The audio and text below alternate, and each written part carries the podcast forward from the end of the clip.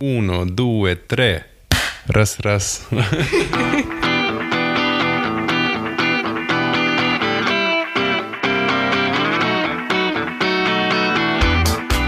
Всем привет! Это подкаст «Живи там хорошо». Меня зовут Даша Жук, и я живу хорошо в Италии последние два месяца, а вообще обычно я живу в Германии. Ну да, еще до этого я жила в Китае, ну, в общем, все очень сложно. А еще до этого в России, да. Привет, я Даша Плагаева, и я наконец-то вернулась в Дубай. У меня все гораздо проще.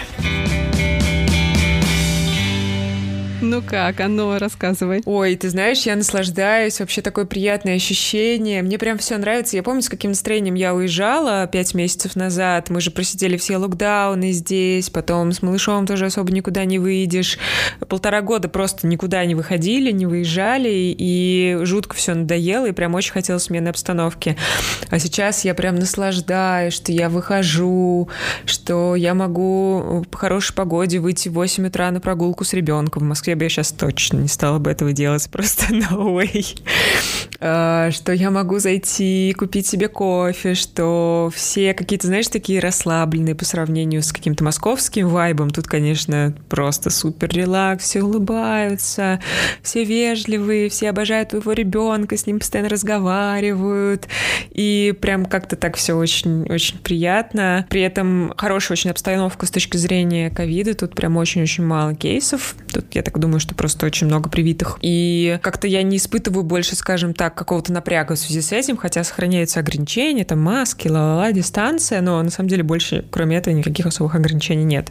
И как-то прям такое ощущение, что как будто бы все это осталось позади, хотя, хотя нет. Вот, еще Дубай меняется, на самом деле. Тут открылось, наконец, самое большое в мире колесо обозрения, которое долго-долго строили на искусственном озере. Наконец построили. Да, мы пока еще не добрались добрались, mm-hmm. потому что мы сейчас в процессе переезда находимся, и просто руки и ноги не доходят до туда, хотя это недалеко совсем от нас. Вот. И тут еще сейчас проходит Экспо, это тоже супер-супер такой биг ивент, и тоже пока еще до туда не дошли, но чувствуем, что Экспо проходит, потому что иногда цены на такси просто ад просто от типа 100 долларов добраться там 20 минут за 20-минутную поездку, почти 100 долларов. Обалдеть. Да, очень много, видимо, туристов приехало. Ты скучаешь по русскому Уберу в такие моменты? Нет, нет, нет, нет, нет, вообще нет. Нет, нет! Потому что в Москве пробки просто меня убивали. Я когда приехала, я привыкла, мы уже обсуждали, что здесь на самом деле ну, практически не бывает пробок, скажем так. Да, я помню ваши дебаты с Филиппом горячие на эту тему. Да, но я просто уже так к этому привыкла, что в Москве я дико-дико страдала, и это тоже одно из наслаждений моих, что я могу там вот там реально спокойно добраться до педиатра одна с ребенком. В Москве мне всегда требовалась какая-то помощь родственников, потому что как бы, ну, что ты застрянешь там 40 минут, будешь стоять в пробке, и ребенок там разорется, короче, весь. Mm-hmm. В общем, прям супер, все хорошо. Итальянское приключение –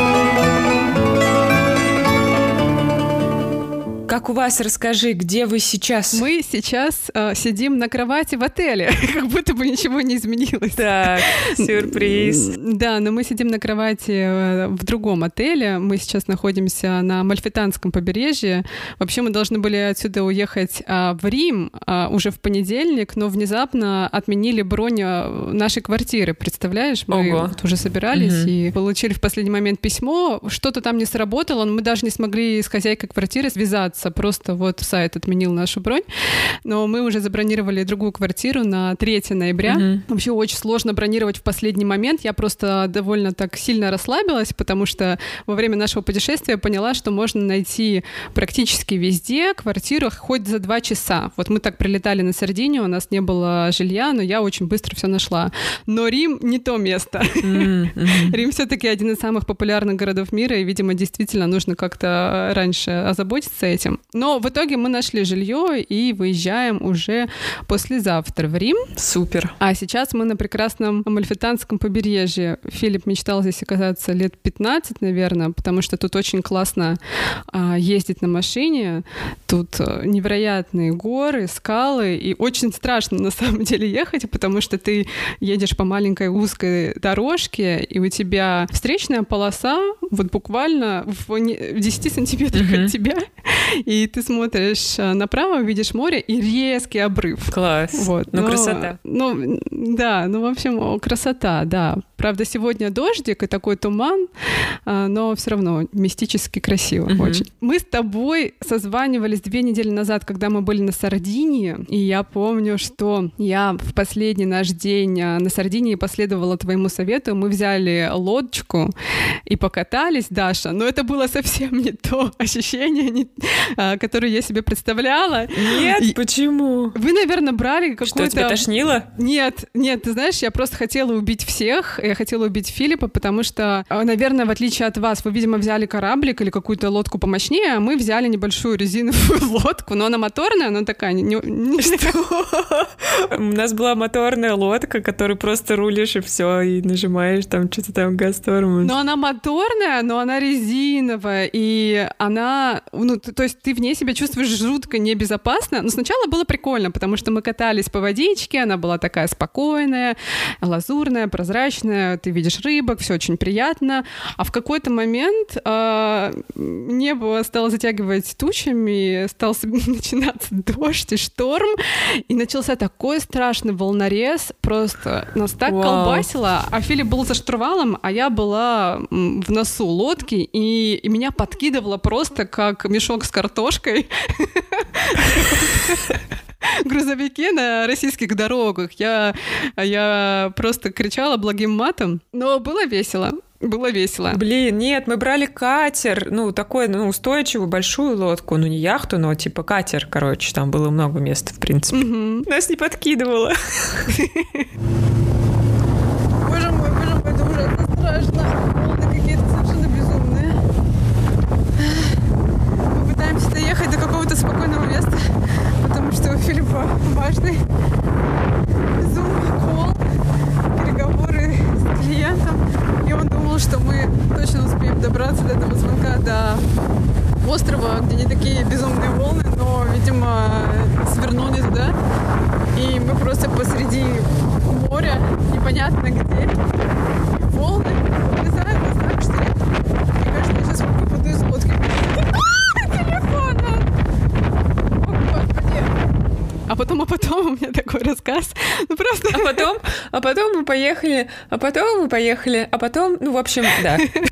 В общем, потом мы поехали в Неаполь. Я не знаю, видела ли ты мои сторис. Я делилась э, своим ужасом по поводу Неаполя. В общем, не видела. Инстаграм заботливо скрыл э, твои сторис.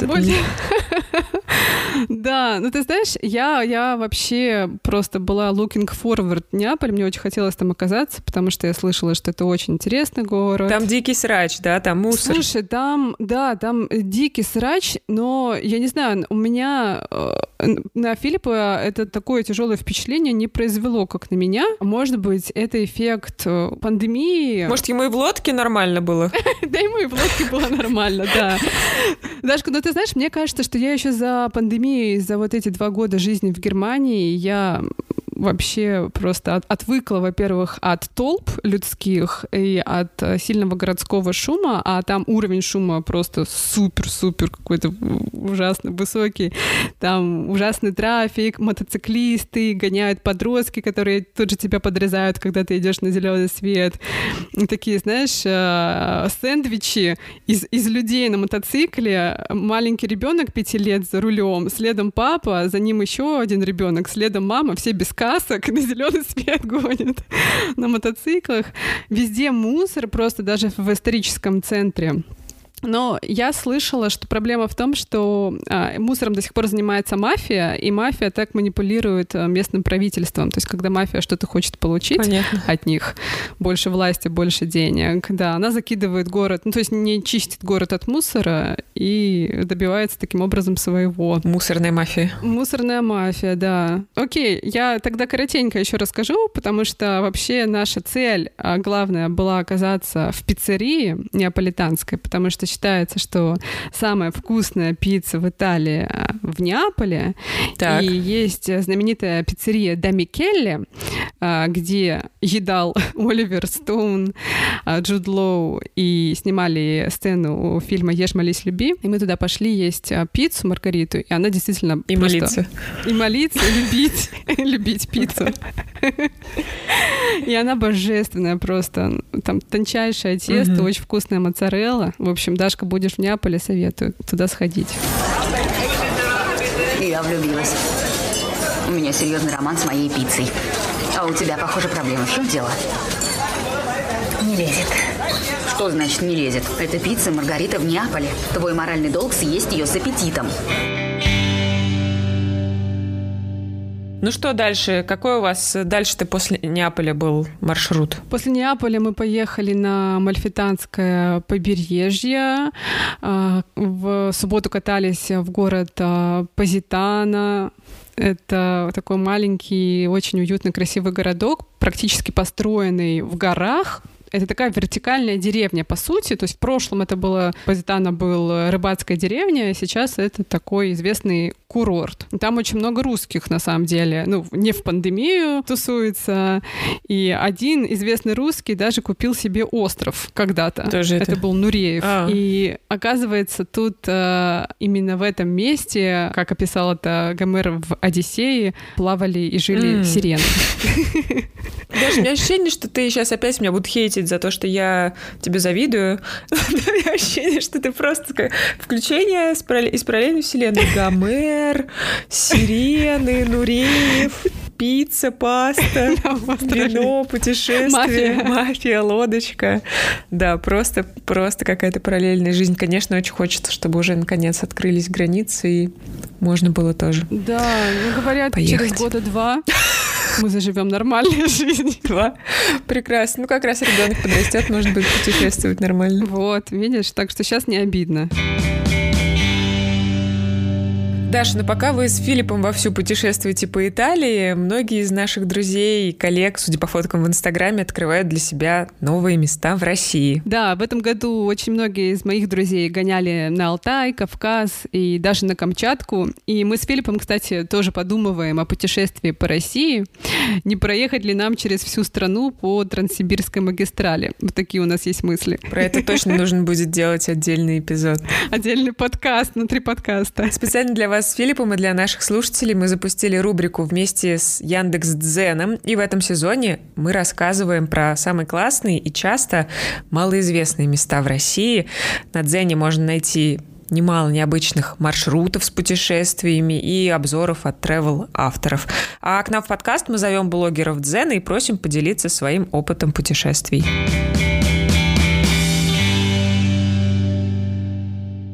И сегодня мы болтаем с Аленой, она со своим мужем Женей ведет блог на своих двоих. Алена, здравствуйте. Да, здравствуйте. Давайте сразу к делу. Вы живете в Краснодаре. Наверняка вы очень хорошо знаете юг России, много путешествуете. Какие, может быть, необычные, нетривиальные маршруты и места вы бы рекомендовали тем, кто как-то еще скептически относится к российскому югу? Ну, на самом деле, я хочу начать с того, что в Краснодар мы, в принципе, переехали для того, чтобы путешествовать по нашему югу, потому потому что это удобно. Если брать юг, да, именно Россия, я не скажу, что мы в огромном количестве мест побывали. Мы а, были в Кавказских минеральных водах, очень понравилось. То есть у нас, э, кстати, как раз-таки в Дзене есть полный маршрут, прописан на 5 дней с посещением а, пяти городов. То есть что бы я, например, посоветовала? А, это, естественно, Кисловодск. Да, это, наверное, один из первых городов, потому что а, в Кисловодске мало того, что есть огромный национальный парк, ну просто его даже за день не обойти, со своим рядом достопримечательностей, да, там и а, розовый сад огромный, там и тринкуры, да, вот эти вот горные, по которым можно пройтись, там и виды с высоты.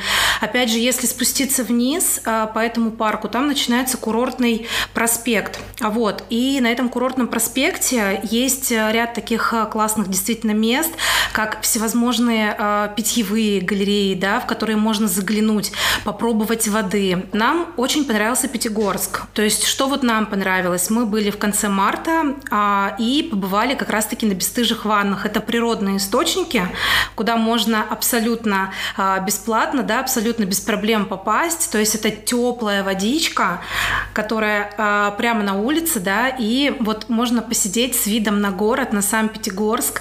А нам понравились Ессентуки Ессентуки. Парк в Ессентуках очень красивый. А, во-первых, э, Ставрополье – это такая атмосфера праздника. Вот я бы так сказала, да, вот именно кавказские минеральные воды. То есть даже если зимой вы туда приедете, очень много, а, во многих местах можно увидеть, да, что люди там сидят на улице, играют на каких-то вот э, наших народных инструментах, да, там поют песни. То есть там какая-то другая атмосфера. И а, мы как раз-таки туда летали еще из Москвы, и за пять дней просто настолько перезагрузились там.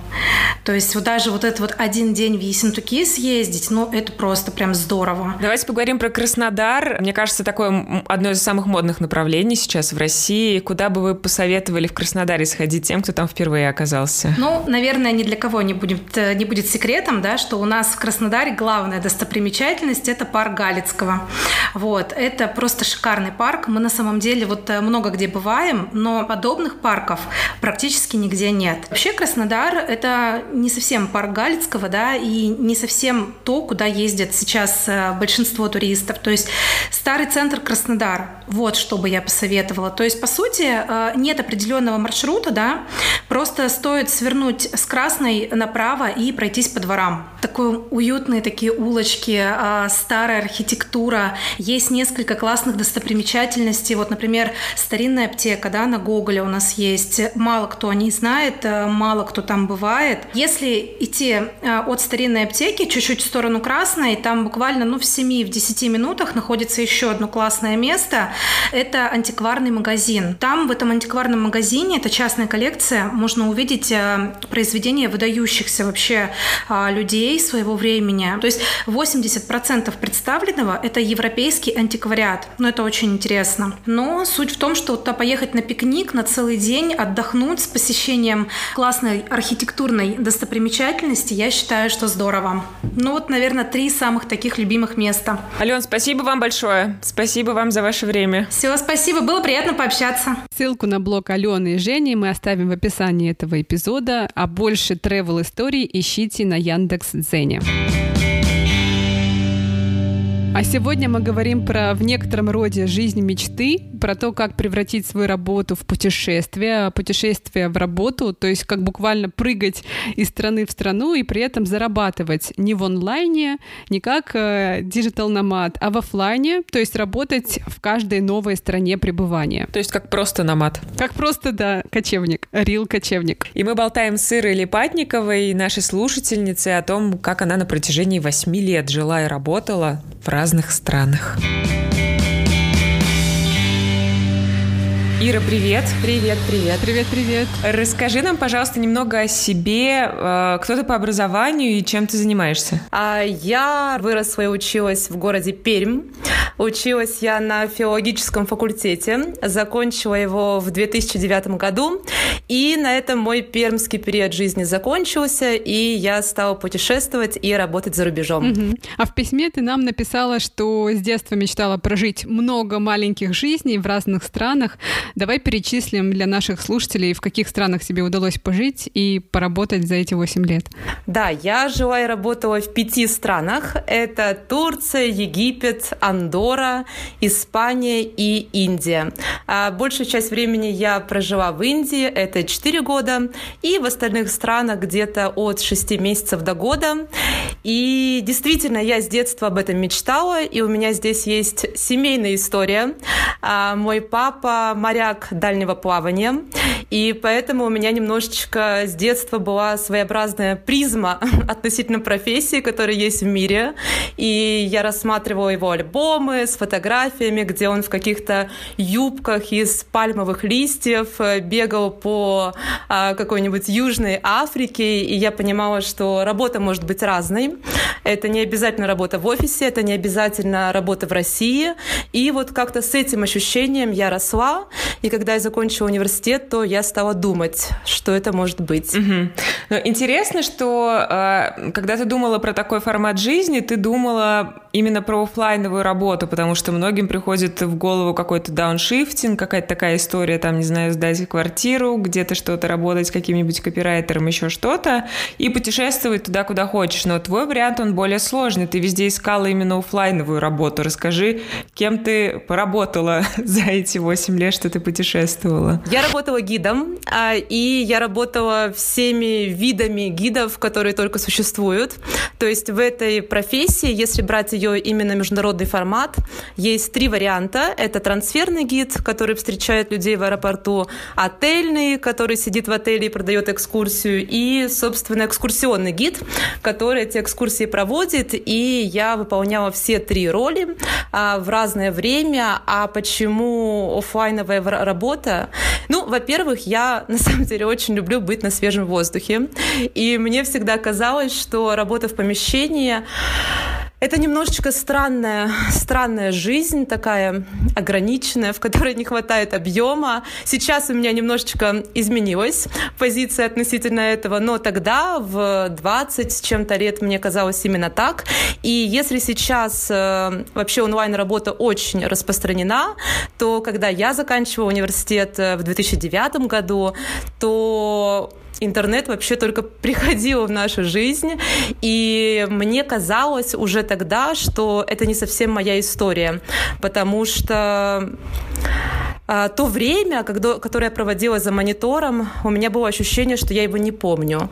И меня это очень смущало, потому что мне хотелось как-то а, помнить свою жизнь и как-то чувствовать ее полноценно. И вообще я всегда хотела иметь работу приключения. А работа в онлайн-формате мне тогда приключением не казалось совсем. А, расскажи, пожалуйста, сколько ты месяцев а, жила в каждой стране? Вначале я поехала в Турцию, и надо сказать, что а, те, кто начинает работу а, в международном туризме, они почти всегда вначале едут в Турцию, потому что это самое популярное направление массового туризма для русских людей, и там нужно больше всего гидов. А, там я прожила два раза по 6-7 месяцев. А затем я переехала в Египет и должна была остаться там надолго, но там случилась революция, и, соответственно, а, все были отправлены домой. Там я жила где-то 5 месяцев, и потом 6-7 месяцев в Андоре, столько же времени в Барселоне, и затем у меня было 4 подряд контракта в Индии. Они были очень своеобразные, потому что я 6 месяцев работала и 6 месяцев отдыхала. То есть э, в общей сложности я работала там 4 года, но если сложить все время, то 2 года там жила. А у тебя изначально была цель не задерживаться, да, поработать тут, двинуться дальше, поработать тут, двинуться дальше? А, у меня не было такой цели, но скорее это было условие этой работы. То есть чаще всего, если ты работаешь в какой-то международной корпорации, то у них есть несколько направлений, где им нужны гиды. И, соответственно, они просто перебрасывают тебя, твоя компания, с направления на направление, и ты его никогда не выбираешь. То есть тебе в какой-то момент говорят, сейчас ты в Турции, а завтра ты поедешь в Египет. И у тебя есть два варианта. Ты можешь уйти из компании и отказаться, либо поехать в Египет. И я сменила три компании за все время, то есть я не всегда работала в одной компании, но так или иначе там очень мало права голоса а, в этой сфере, то есть ты просто едешь, а, где, собственно, есть э, какая-то необходимость в новых людях. Ира, мы очень хотим, а, чтобы наши слушатели, которым интересен такой формат иммиграции, от тебя узнали какие-то лайфхаки, инсайты, вот как находить такую работу. Расскажи, как ты ее искала. Вообще изначально, когда я подумала о том, что я хочу иметь э, какую-то работу приключения, и стала этот момент исследовать и думать, э, какая работа приключения за рубежом, вот такой формат мини-эмиграции вообще возможен, то я поняла, что это могут быть две работы, по большому счету. Это работа на круизных лайнерах и это работа гидом. Но работу на круизных лайнерах я для себя исключила, потому что это работа руками. я ужасно неуклюжая, и поэтому все, что связано с работой руками, а, ну, мне, во-первых, не очень интересно, во-вторых, у меня просто это не получается. И, соответственно, осталась работа гидом. А, там все достаточно просто. Этой работы много. А, туда довольно низкий порог входа. То есть все, что нужно иметь. А, это достаточно базовое знание английского, просто для того, чтобы понимать водителей и офис, а, который с тобой взаимодействует местный. И, в общем-то, это некоторый уровень активности. А, как ее искать? Во-первых, самый простой способ – заходить на сайты крупных туристических компаний, которые известно, что отправляют э, массовых туристов за рубеж. Их довольно много, то есть все те, кто продают путевки, они же Э, собственно, имеют свой штат зарубежных гидов. И на сайте каждой такой крупной компании всегда есть раздел вакансий за рубежом. И, в общем, в любой момент там кого-то да ищут. А главное это делать заранее. То есть, если, например, сейчас осень, а, то ближайший момент, когда можно выйти на такую работу, это весна. А, и уже сейчас нужно свое резюме отправлять, а весной, соответственно, с расчетом на осень. Это первый способ. Второй способ способ – это элементарно загуглить а, «Трансферный гид 2022», и уже будет э, достаточно много вариантов, но я советую все-таки напрямую писать компаниям, потому что в этом мире довольно много посредников, которые берут свою комиссию за то, что связывают тебя с компанией. Ну, это, соответственно, не, не очень выгодно. А, но в целом, да, я делала именно так. Я писала компаниям, а, все интервью в этой сфере проводятся в скайпе, то есть совершенно никуда не нужно ехать обычно в два или три этапа.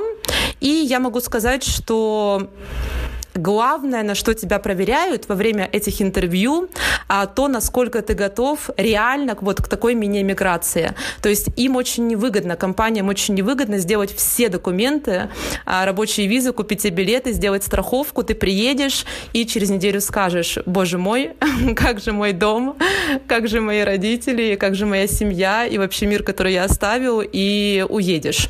То есть самое главное, на что тебя проверяют и относительно чего тебе задают вопросы, реально ли ты готов а, жить таким образом, то есть от 6 месяцев в каждой стране и затем ехать дальше. Видимо, были случаи, когда возвращались обратно.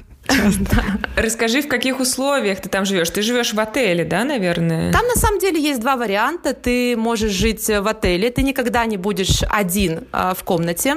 То есть э, обычно это два человека, может быть три или даже четыре э, в некоторых случаях. Либо это такое, ну, некоторое общежитие, вот такое часто бывает в Турции.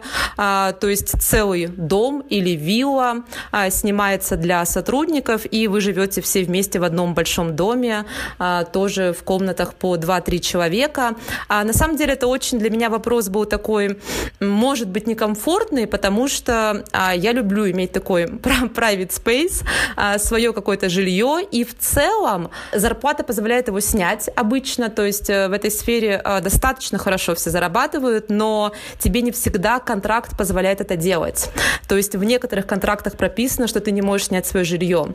То есть э, компании удобнее компании, чтобы все жили в одном доме а, и нигде не рассредотачивались. А, поэтому где-то в половине случаев я жила вот в таком, в апартаментах или в отелях, а в половине случаев, например, в Индии, я снимала свое жилье, приезжая на месте, на место самостоятельно. И это тоже отдельная история, потому что там совершенно свои законы вообще, как снять жилье. То есть э, ты говоришь одному какому-то человеку, который живет в деревне, что я снимаю жилье, и в этот же день уже все жители об этом знают, ловят тебя в магазинах, а в кафе под, подбегают к тебе и говорят, садись на мой скутер, я знаю, ты ищешь жилье, мой кузен как раз его сдает.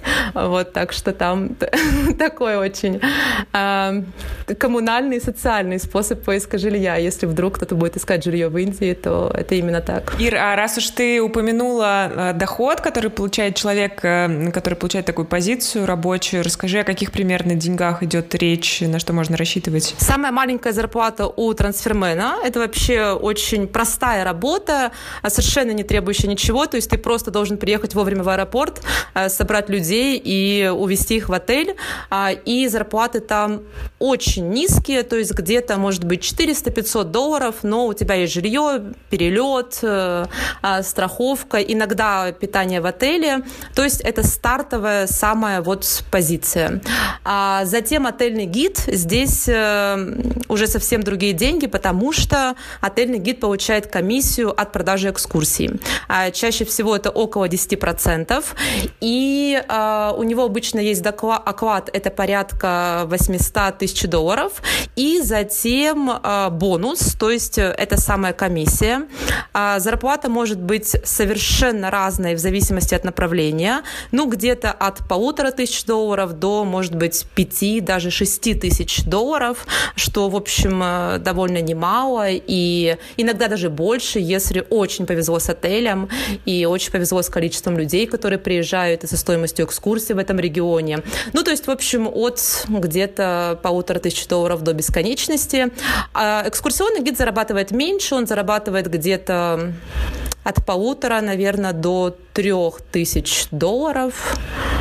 Ну, плюс у него есть некоторые бонусы тоже от продажи э, чая, например, в Индии, когда вы приезжаете. Но надо учитывать, что чаще всего чаще всего вы живете в тех местах, где у вас очень низкие затраты. То есть, э, например, это та же самая Индия, где совершенно не нужны деньги, по сути. То есть, если у тебя есть жилье, если у тебя э, занят твой день, если у тебя есть какое-то питание, там, в общем, все стоит э, в несколько раз дешевле, чем, э, допустим, в России. И я помню, что у меня средний бюджет в Индии дня был 300 рублей, хотя я покупала все, что хотела. И любые, любые совершенно вещи, там какие-то морепродукты, ну невозможно потратить больше. И поэтому, несмотря на то, что цифры это не какие-то астрономические, но а, из-за того, что очень а, низкие траты в процессе, то у тебя практически вся зарплата, по сути, остается с тобой.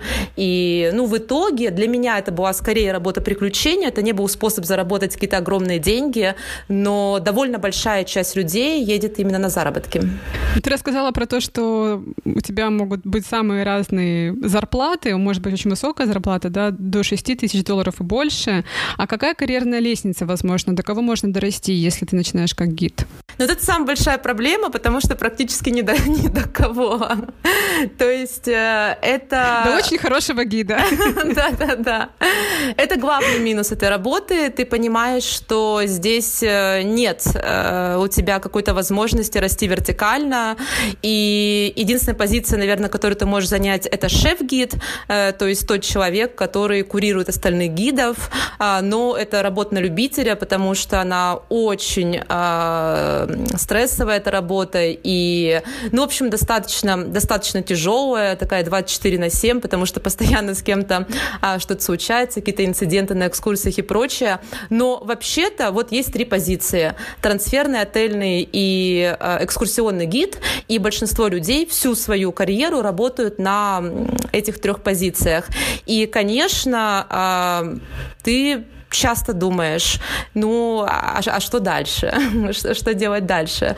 Но твоя жизнь настолько обычно увлекательная и какая-то неформатная, и у тебя есть чувство, что э, ну аналога какого-то нет. Вот, вот этой работе, когда ты сегодня скачешь на верблюде, завтра рубишь кокос, а, а послезавтра плывешь на корабле, а потом бродишь по каким-то руинам, что, в общем, э, ты думаешь, ну, ну и нет этой карьерной лестницы. И ничего страшного, зато я живу интересную жизнь. Ну, аналог — это блогер, который путешествует. Тоже вариант. Да, да, э, конечно, это есть. Но я должна сказать, что вообще вот об этой работе и об этом комьюнити людей, которые в ней э, задействованы, э, не так много информации, и именно потому, что там такой тип людей собирается, которые очень очень активная у них позиция жизненная и очень, и, и очень не про онлайн. То есть вот я помню, мои коллеги, у них вообще редко был Инстаграм, и редко они, в принципе, как-то присутствовали в каком-то информационном пространстве, потому что, ну, там такая очень густая вот живая жизнь, что и достаточно, ну, тяжелая, потому что это работа сложная, и э, когда у тебя появляется какое-то свободное время, ты скорее просто идешь на море, потому что обычно ты на море, ты же на курорте, потому потому что это туризм. Расскажи, какой опыт э, был для тебя самым ярким, может быть, самым запоминающимся, а какой самым неудачным за это время? Наверное, самым ярким был э, опыт в Индии, потому что э, я попала в какой-то мир, который кардинальным образом отличается от всего, что я видела до этого. И э, буквально первые дни ты совершенно не понимаешь, что, что происходит вокруг тебя. Э, то есть э, люди носят... Но про... что-то все время происходит. Что, что-то, да, там абсолютный хаос. Люди носят продукты не в руках, на голове, а, и женщины, женщины в саре, всегда в руке у кого-то кокос, все страшно счастливые, в общем, не всегда понятно, в чем, в чем причина этой радости, и а, ты понимаешь, что э, все, все то, что ты знал до этого об устройстве общества, здесь вообще не работает. И это, конечно, очень интересное чувство, и это был именно тот волшебный мир, в который, в общем-то, я и, и стремилась, наверное, наверное, попасть с детства, вот тот мир, который я видела в тех самых э, фотографиях э, своего папы, когда он бежит в этой юбке из листьев. Вот я его наконец-то, мне кажется, в Индии, в, Индии нашла, и у меня все время было там ощущение, что я внутри какого-то абсолютно а, магического мира нахожусь, и он действительно очень яркий, потому что там все цвета очень яркие, а, гораздо ярче, чем в каких-то других а, географических местах, где я была. И, а, ну, мне все было страшно интересно там. А, то есть страшно интересно, почему люди молятся Богу слону, а, почему они до, до сих пор носят сари, когда почти все культуры отказались от национальной одежды и прочее, и прочее. И я там чувствовала себя, что вот просто я проживаю какой-то, ну, совершенно альтернативный вариант жизни, чего не было до этого. И плюс, плюс у меня там был очень своеобразный график работы. Я работала два дня в неделю, остальное остальное время отдыхала. И такое, такое тоже бывает. И вот тут тоже, если говорить про какие-то а, важные лайфхаки, э, этот момент обязательно нужно уточнять. Если вдруг э, кто-то из наших слушателей а, решит пойти на такого рода работу, везде написано ненормированный рабочий день. Но что значит ненормированный? Очень редко поясняют. Я вот не всегда спрашивала. И в результате иногда это оказывалось а, семидневная неделя без выходных рабочая с 12-часовым рабочим днем. Вот такая ситуация у меня была в Турции. А иногда это было два рабочих дня, остальные выходные, как в Индии. И это каждый раз было сюрпризом. И поэтому вот если бы я сейчас устраивалась на новую работу, я бы очень а, настойчиво спрашивала а, все-таки, чего мне ожидать. И вот в Индии я была совершенно обескуражена. То есть я до этого бежала, бежала, бежала все время а, и была таким человеком очень западного сознания, что нужно постоянно постоянно к чему-то стремиться. А потом я оказалась в маленькой рыбацкой деревне, где ничего не происходит, э, у меня не было интернета дома, и вот есть море, есть я, и есть закаты. И я встретила там, я потом посчитала 720 закатов за все время, пока я там прожила, и на самом деле это очень умиротворяет. И я вообще увидела природу, стала как-то понимать, сколько в ней красоты, чувствовать. Ничего этого не было раньше. И, конечно, ну, для меня этот опыт стал совершенно бесценным, потому что я сейчас, ну, стараюсь как-то не, не перегружать жизнь. То есть я поняла, что, может быть, два раза в неделю это э, не слишком всегда э, действующая схема жизни работать, но как-то овер э, работать тоже, может быть, не стоит, потому что жизнь, ну, не так чувствуется в эти моменты. А опыт, который, может быть, я не хотела бы повторять, это как раз вот 12-часовые а, рабочие дни в Турции, потому что это совершенно другая, э, другая жизнь, и когда ты уже вообще не понимаешь, э, забываешь свою цель, зачем ты вообще пришел в эту э, работу, что ты здесь делаешь, и для тебя даже зарплата и вообще какие-то деньги, которые ты получаешь, они тебе становятся неприятны. Вот я помню этот момент, у меня никогда до этого такого чувства не было, то есть там приходил такой турецкий бухгалтер, такой солидный мужчина, давал, э, отсчитывал тебе твою комиссию, я просто вот, я смотрела там на эти доллары, я их ненавидела, потому что я понимала, что они у меня всю вот эту жизнь а, забрали, которая у меня была, и вообще ничего не оставили. И я помню, что я там через пять месяцев такой работы а, без там, без единого выходного, я ужасно уже устала, и ко мне подходит мой шеф-гид и говорит, ну я вижу, что устала, ну давай завтра приходи не, не к 12, а, не к 9, а к 12. И я подумала, вот три часа, три часа мне все-таки подарили свободы. И помню ощущение, что я была готова за совершенно любые деньги купить выходной. Вот просто один выходной. Но такой возможности не было. И этот опыт я бы повторить не хотела, но я не хочу его совсем принижать, потому что именно тогда, конечно, ну, э, большая работа, э, тяжелая, все-таки ну, принесла достаточно большие деньги, а, и впоследствии это мне очень помогло, а, потому что когда у меня в какой-то момент случился через 4 года кризис, такой профессиональный, а, это дало мне возможность ну, как-то немножко, чуть-чуть сделать паузу, не работать, подумать, куда идти дальше. То есть э, с точки зрения финансовой это было ценное время, но с точки зрения эмоциональной невероятно сложное. А было место, из которого тебе не хотелось уезжать? Я предполагаю, что это Индия. Нет, вот из Индии всегда очень хотелось уехать спустя, спустя 5-6 месяцев. То есть, несмотря на то, что э, достаточно э, этот завораживающий э, мир для меня был, но я ни за что не согласилась бы там жить 12 месяцев в году, потому что частью этого общества ты себя никогда не чувствуешь. То есть ты себя чувствуешь исследователем, ты себя чувствуешь наблюдателем, э, антропологом, может быть, в какой-то степени, но не частью общества, а для того, чтобы, ну, во всяком случае, мне э, действительно комфортно себя ощущать каждый день, э, конечно, мне хочется чувствовать себя внутри общества, а не снаружи. А в Индии ты всегда снаружи. И на самом деле ты до конца никогда не можешь понять, что происходит вокруг. Ну, слишком там своя, э, своя история. А те места, из которых мне не хотелось уезжать, и я бы не уезжала, если бы была такая возможность на тот момент, это, ну, наверное, Андор, Андора и Барселона, потому что это очень близкие э, нам образы жить, но усовершенствованные, более, более цивилизованные. Ну, несмотря на то, что в Андоре мне было невероятно скучно, то есть просто, ну, скучнее уже быть не может. Там такой маленький городок, Андора Лявея, 20 тысяч человек, но при том, что мне было ну, скучно, э, эта скука была очень благостная, и я помню это чувство, я наслаждалась этой скукой.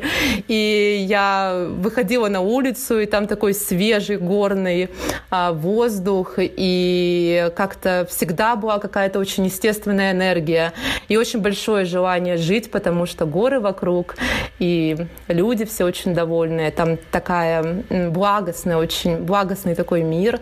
И, ну, как-то там нет ничего особенного, но там просто все очень хорошо.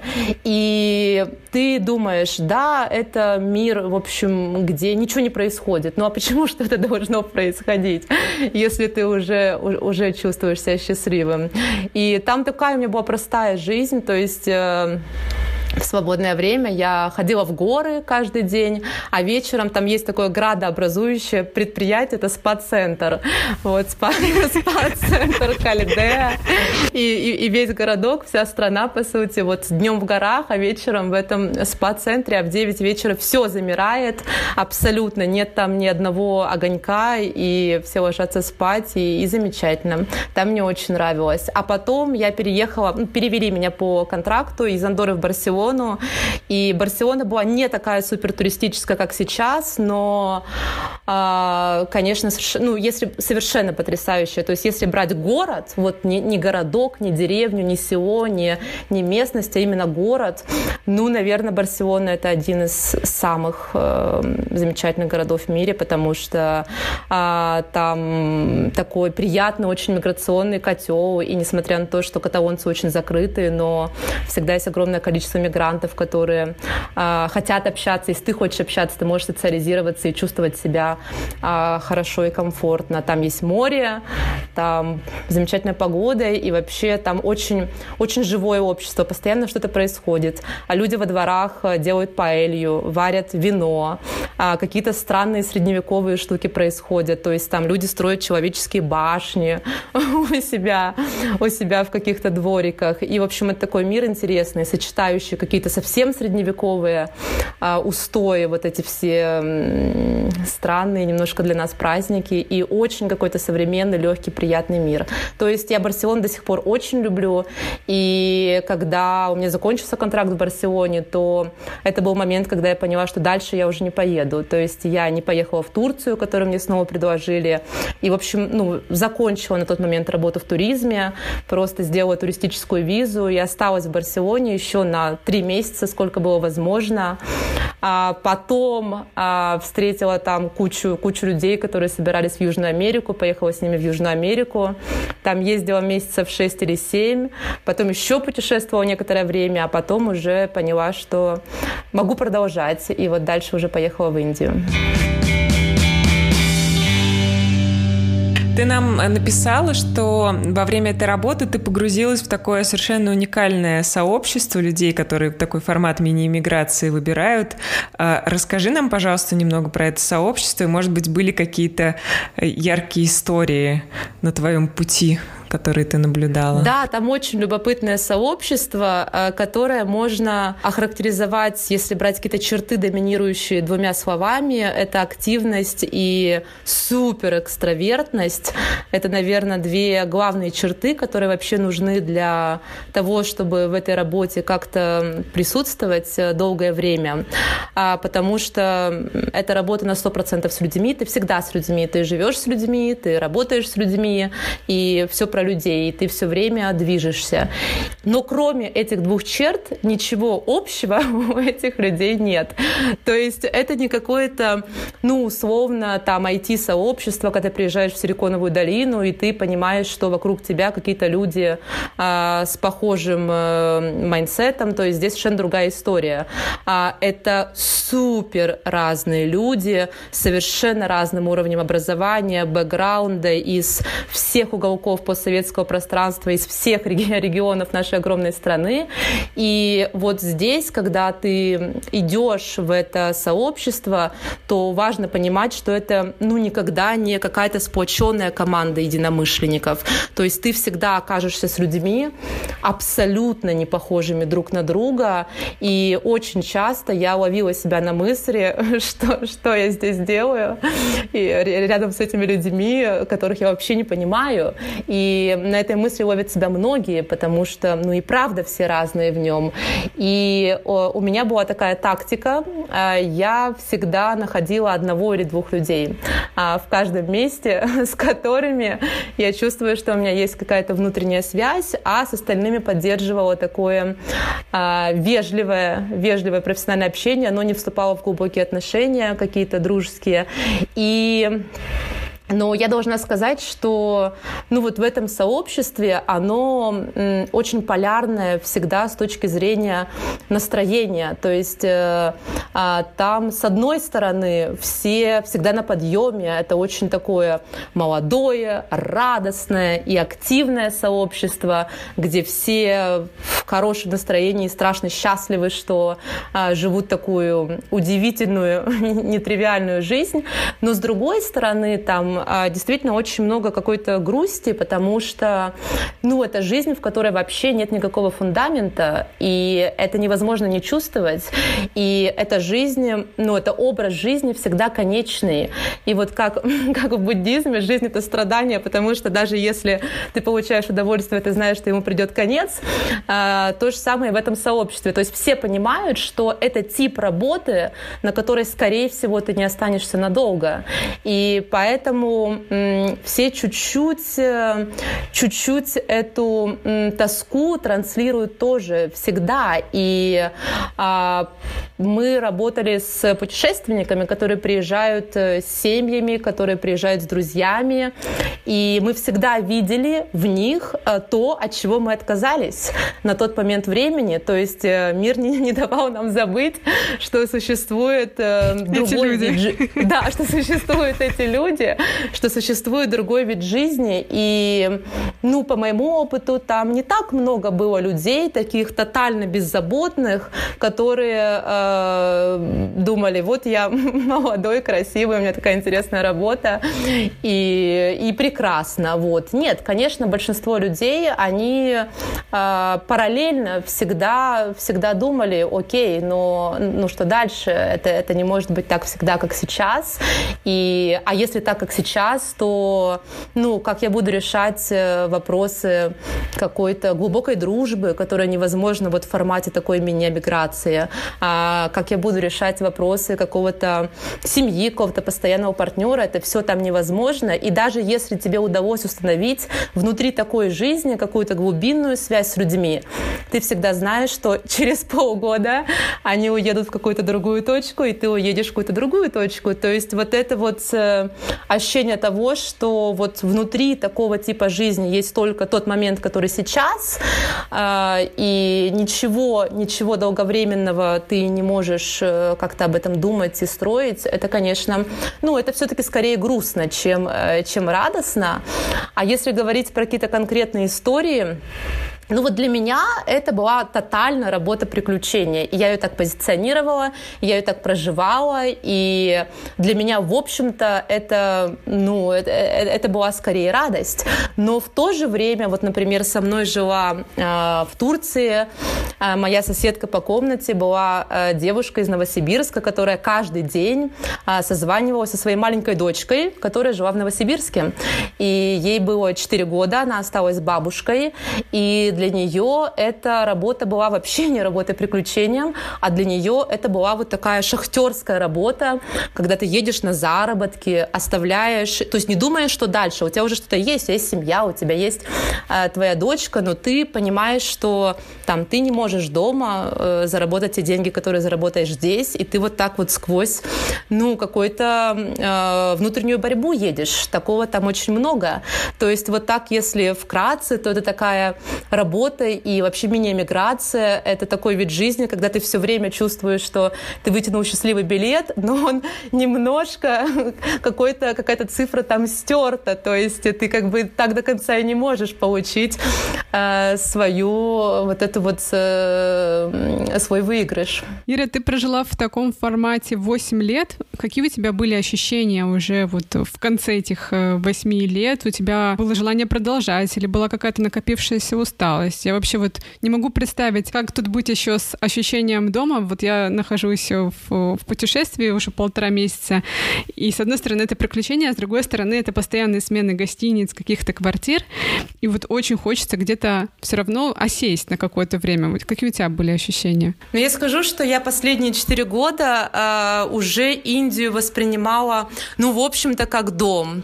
То есть мне было настолько в ней все э, понятно и ну, насколько это возможно, а, что было понятно в этой стране, что в целом я не чувствовала себя человеком, который постоянно переезжает. Но с другой стороны, а, я, ну, я всегда говорю о том, что я закончила работать, потому что в Индии, потому что больше не могла видеть слонов. И в Индии э, действительно поняла, что ну, уже бесконечно повторяется одна и та же история.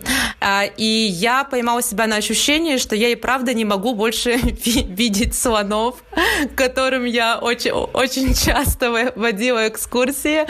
То есть я ехала на э, слоновью плантацию, это был один из самых популярных туров, и я думала, господи, ну правильно ли я, я живу, я знаю уже каждого слоника, каждую повадку, все, все знаю. Наверное, что-то еще есть э, в жизни. А, то есть мне было очень комфортно, и, а, я любила этот образ жизни, но я уже понимала рационально, что пора уходить, потому что чем э, дальше ты затягиваешь, тем э, меньше ты вообще имеешь шансы как-то интересно организовать свою жизнь за пределами э, этого мира и вот таких форматов мини-эмиграции, потому что ты уже начинаешь терять связь с остальным миром, то есть ты уже начинаешь фактически ну, все время делать одно и то же, вариться в одном и том же котле, и, скорее всего, я, ну, я уже прям чувствовала, что еще, еще немного, и я уже никем больше никогда э, не, не смогу работать. Но если, ну, вообще из этой сферы почти всегда уходят э, э, по двум причинам. Это либо, ну, прям таки тотальное выгорание, что ты больше не можешь видеть э, людей, э, либо это личные причины, потому что ты встречаешь какого-то человека, неважно в той стране или где ты работаешь, или в какой-то другой стране, где ты путешествовал или некоторое время находился, и а, думаешь, э, все, вот это тот человек, с которым уже можно где-то осесть, и который, ну, не будет так с тобой ездить из места в место. То есть, ну, второй сценарий чаще всего происходит, то есть а, личная жизнь — это основная причина, почему люди вообще этот формат мини-эмиграции заканчивают. И, в общем, у меня была такая же история, то есть э, после третьего года в Индии, то есть уже после семи лет в туризме а в Москве я познакомилась со своим нынешним партнером, и, соответственно, ну, уже мне пришлось сделать выбор. То есть либо я остаюсь здесь, а, в Москве, и стараюсь как-то адаптироваться к этому миру, либо, соответственно, я продолжаю вот так молекулярно жить, и я выбрала первый вариант, и не пожалела. Мне интересно, люди, которые столько лет провели в этой сфере, как они ездят в отпуск, ездят ли они на экскурсии, когда отправляются в какую-нибудь другую страну, возвращаются ли они к своим слоникам и так далее. Ну, в отпуск, в отпуск, конечно, да, потому что а, вообще есть иллюзия того, что очень много путешествий, когда живешь в таком ритме, но на самом-то деле нет. Вот ты приезжаешь в один поселок какой-нибудь индийский или в один поселок турецкий и живешь там. В этом одном поселке ездишь по одним и тем же направлениям на экскурсии. И когда у тебя отпуск, ну вот, например, в случае Индии у меня было 6 месяцев отпуска каждый год, а, то да, я всегда уезжала, то есть э, всегда уезжала в те места, которые максимально не были похожи на тот мир, в котором я работала. То есть, когда я работала в условной Андоре, я ехала в отпуск э, в Таиланд. Когда я работала в Индии, я ехала в отпуск, наоборот, куда-нибудь в Испанию, Францию или э, Нидерланды. То есть э, ты просто едешь в мир, который отличается от твоей рутины, как, собственно, и в любой другой работе. Сейчас ты живешь в Москве, ты сказала три года, да, ты уже в Москве? Да, то есть я работала в туризме с, в международном с 2010 по 2017 год, и ну, уже почти четыре года в Москве. Угу. И как тебе, человеку, который все время ищет приключения, живется на одном месте? Ну, на самом деле, я практически уже стала digital nomad ом. Вот, но э, в такой м, частичном, в таком частичном воплощении, потому что э, у меня сейчас удаленная работа в Москве, и я не, не все время живу в Москве. То есть, когда здесь совсем неприятная погода, то э, мы уезжаем все-таки из Москвы. Вот в этом году э, два месяца месяца весной жили в Тбилиси и работали. Ну и зимой тоже куда-то уедем, скорее всего. Но вообще а, Москва тоже может быть, конечно, разной. И с моим уже опытом таким очень медитативным в Индии я, конечно, ну не смогла бы жить классическую московскую жизнь, когда ты работаешь очень много, ездишь в метро и прочее. То есть э, я нашла другой формат. А, я живу рядом с лесом, и я не езжу в метро на работу, и не работаю больше, чем нужно. И, соответственно, провожу 2-3 часа в лесу каждый день. И, в общем, у меня такая, для меня Москва довольно уютная, потому что я с ней не так много сталкиваюсь в ее не самых приятных воплощениях, а беру вот э, лучшее, что здесь есть, в частности, лес. И э, на самом деле моя профессиональная история очень сложилась и складывается пока удачно. И это, кстати, достаточно нераспространенный случай э, для людей, которые живут вот в таком формате мини-эмиграции, потому что очень часто по возвращении, вот я смотрю на своих друзей из того периода, достаточно сложно найти себя, то есть ты уже очень сильно оторвался, и, ну, как-то часто люди или продолжают здесь работать гидами, но уже водить экскурсии по своим родным городам, не потому что очень хотят это делать, а потому что не совсем понимают, что еще могут делать. Иногда им это приносит удовольствие, иногда нет. А я все-таки смогла интегрировать э, свой опыт в более технологичную сферу, и сейчас я работаю в IT-компании, а, но IT-компании, которая очень сильно связана с туризмом. Я работаю редактором и продюсером а, в компании, которая называется Tripster, и которая делает помогает э, путешественникам найти необычные экскурсии с местными жителями на русском языке во всем мире. То есть, по сути, это сервис похожий на известные сервисы с отелями и с квартирами, но продуктом является необычная экскурсия. То есть э, у меня как-то вот э, получается поддерживать контакт с тем миром, который я очень хорошо знаю, но при этом э, жить все-таки э, ну, уже в новом времени, использовать его какие-то технологии. Как тебе кажется, что главное тебе этот опыт дал? Как он, может быть, как-то поменял тебя? Я об этом много размышляла, потому что это такой большой отрезок жизни, и все равно ты его анализируешь вольно, вольно или невольно.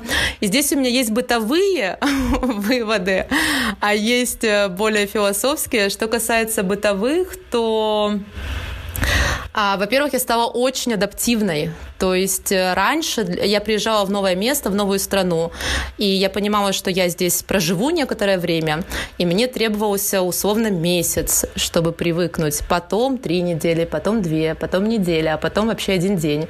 И вот сейчас, например, мы ездили весной как раз в Тбилиси на два месяца, и вот один день, и все, я чувствую себя дома. И так практически везде. Вот это качество, которое, безусловно, появляется с такой работой, и э, почти почти у всех. Я думаю, это не мой частный случай.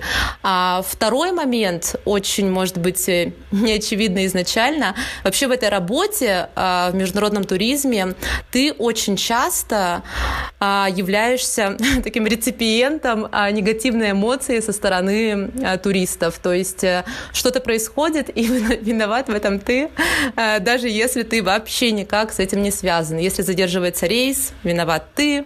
Если водитель проспал, тоже виноват ты. И в какой-то момент я поняла, ну почему же люди постоянно э, считают, что если ты часть компании, то ты отвечаешь за все, что в ней происходит. И я прям пообещала себе, когда э, вернулась и когда закончила этот этап, что я так делать не буду. И сейчас, когда там, я бесконечно, как и все люди, взаимодействую а, с какими-нибудь службами доставки или банковскими приложениями, и что-то идет не так, то я всегда максимально вежливо обращаюсь обращаюсь со службой поддержки, потому что я понимаю, что это человек, который мне отвечает, он лично не виноват в том, что мой заказ не приехал вовремя. И вот это чувство и это понимание, вот прям изнутри, что он не виноват, а, ну, мне кажется, к нему довольно сложно прийти, если ты не был тем человеком, а, которому, вот на которого эта негативная эмоция регулярно выливается. Это практически какие-то выводы.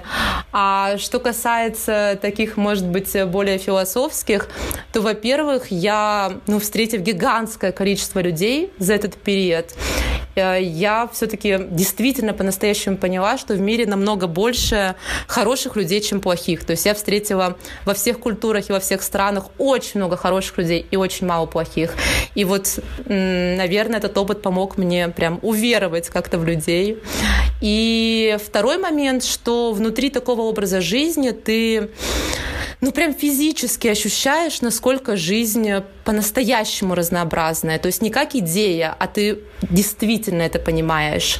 И то, сколько возможностей вообще жить день э, по-разному, сколько, как, какой широкий этот спектр. Вот ты просыпаешься, и что дальше? Количество вариантов просто бесконечное. И вот, наверное, раньше этого не чувствовала.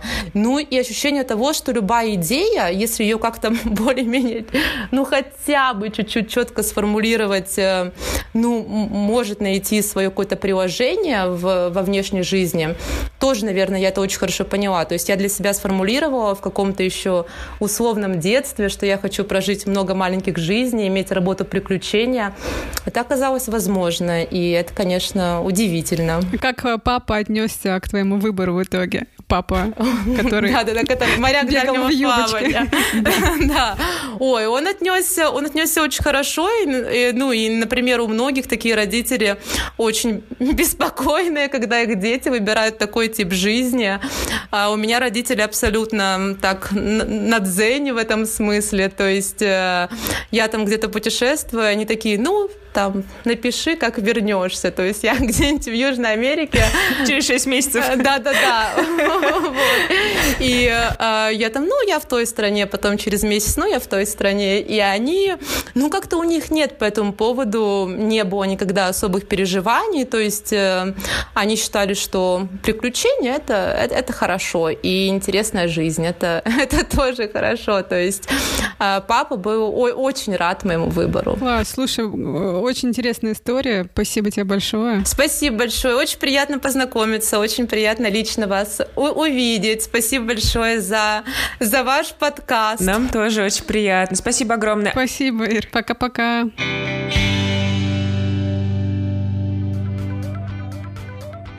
Друзья, спасибо, что дослушали наш подкаст до конца. Будем очень рады вашему фидбэку. Пишите нам в Инстаграме или оставляйте ваши комменты и звездочки в iTunes.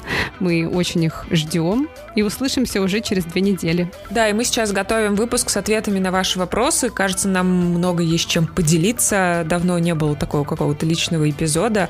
Пишите, задавайте нам вопросы. Можно на почту писать, а можно в Инстаграме. Очень ждем. И, кстати, про Patreon. Совсем мы с тобой перестали говорить про то, что у нас есть Patreon, и что там тоже к нам можно приходить и подписываться. У нас появился новый патрон, Даша. Уху! Ура! Яна Судьбина, спасибо тебе большое. И Спасибо всем, кто нас поддерживает. Всем спасибо. Пока-пока. Пока-пока. Живите там хорошо.